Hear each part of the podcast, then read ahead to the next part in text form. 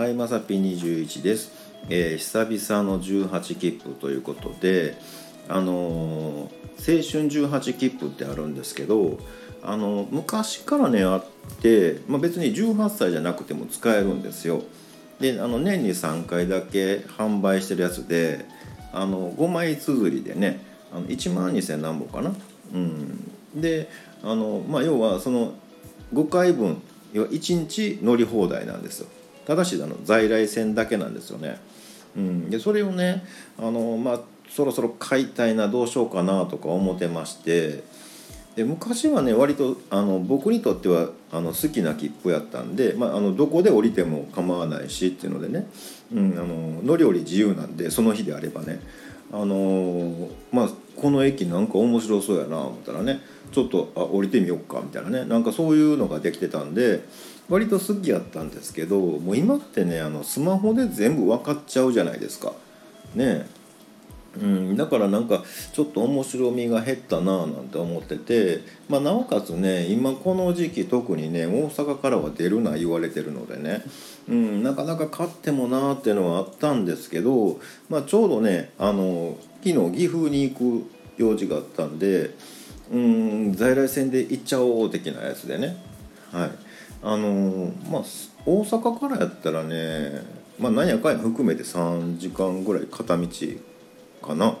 うん、結構あのあの便利なんでこれ西向いていくとねまあまあ時間かかるんですけど、うん、あの料金もね本来やったら在来線で行っても、えー、と大阪岐阜やったら3,000円ぐらい往復やったら6,000円ぐらいかかるところが昨日僕2,500円ぐらいでね、まあ、行って帰ってきてるんですよね。でまあまあねお得なんです。で今ってね、まあ、この時期は動けないですけども結構 YouTube とかでね、うん、どっからどこまで行ってみたみたいなのあるんですけどねあ僕もよう行ってたんですよあのもちろん東京とかもねその在来線だけで行ってるし、まあ、広島とかねあっちの方ももう結構行きましたし一番あれとかやったらね大阪からね北海道まで行った時は僕2日ぐらい乗ってたんですよね。確かね。で北海道内も5日ぐらい多分乗りっぱであの宿一泊もせずに電車の中で寝るみたいなね、うん、ことをやったんですけどなかなかね面白いんですよね、まあ、それだって1回分で2500円ぐらいからね、全部その2500円に含まれてるって思ったらなかなか面白いんですけど今まあこの時期なかなか出られないじゃないですか。でねもう買おうかなどうしようかなってめっちゃ悩んでたんですけどまあ5枚のうちね、まあ、1枚2枚ね使いましたって言っても後で売れるのであのーまあいいかとか思ってね、はい、でちょっとふらっとね行ってきたんですけど、まあ、なかなかねあのーまあ近場でもね、あのー普通に在来線でお金払うよりかうんそういう丸一日のね分にした方がお得やったりとかしますよね。であの JR のねなんかやつで今はあの18切符よりねなんか一筆書きとかいうのがありあるらしくて